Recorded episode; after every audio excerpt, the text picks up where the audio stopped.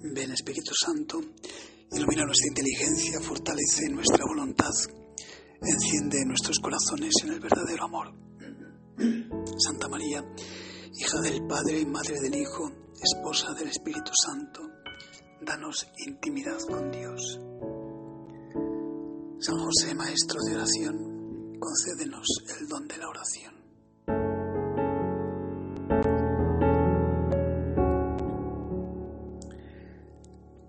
De hoy, el Evangelio es como muy significativo en este avanzar por el tiempo de la cuaresma. El Evangelio nos habla de Jesús que camina hacia Jerusalén y les dice a los íntimos, mirad que subimos a Jerusalén y el Hijo del Hombre va a ser muerto, va a ser crucificado y va a resucitar al tercer día. Pero los apóstoles estaban en otra onda.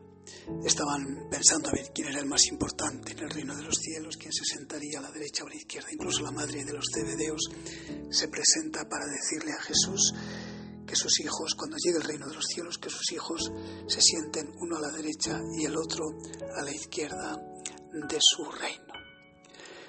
El Evangelio o la espiritualidad que debe marcarnos en la oración de, este día es ese tremendo contraste. O sea, Jesucristo está con la idea bien clara de que va a Jerusalén, de que su objetivo es salvar al mundo, y los hombres estamos en otro nivel, en, otro, en otras claves distintas, marcando una tremenda soledad entre nuestro mundo interior y el mundo interior de Jesucristo pues es una llamada a este, en este tiempo de cuaresma y en este seguir avanzando por este tiempo de conversión, mirar a ver si estamos en sintonía con el corazón de Cristo. ¿Qué le pasa a Cristo en su corazón en este tiempo de cuaresma donde el objetivo está bien claro, que es el misterio pascual, la gloria del Padre y la salvación del mundo? ¿Y cuál es nuestro mundo interior, de qué alimentamos nuestra vida interior en estos días. Incluso mirar la iglesia. Realmente, tal y como están las noticias, tal y como llegan las cosas, la iglesia realmente no ha perdido un poquito el norte, o al menos parte de la iglesia, de que se dedica a miles de problemas y situaciones y ha perdido quizá el horizonte de marcar, tanto en homilías como en charlas o en, en apostólicas, incluso retiros y demás, no se ha perdido quizá un poco el norte, Dios va a lo suyo y nosotros incluso eclesiásticamente en muchos casos vamos también a lo nuestro, como en dos mundos totalmente distintos.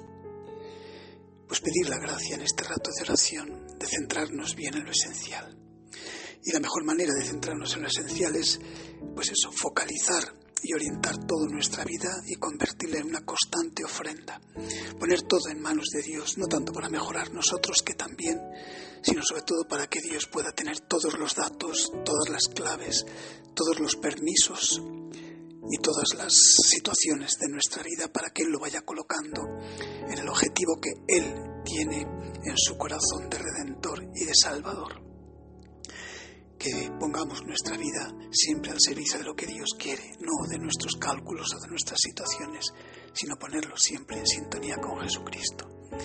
Una especie de propósito de renovar en este tiempo de cuaresma, renovar nuestro deseo de que nuestra vida sea una constante ofrenda al Señor, porque Él sabe muy bien qué es lo que le conviene a la Iglesia, qué es lo que le conviene al mundo, qué es lo que le conviene a mi vida incluso pues ponerlo todo en sus manos.